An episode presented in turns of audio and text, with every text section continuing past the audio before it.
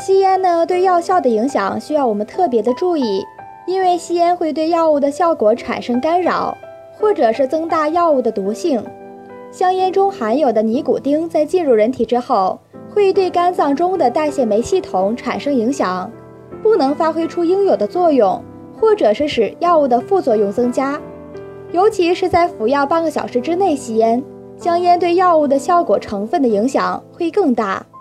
需要长期服药的患者呢，最好要戒烟，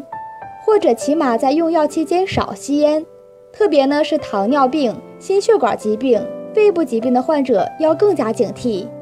另外，不仅是我们自己吸烟，吸二手烟呢也会产生影响，所以服药期间大家也要远离二手烟。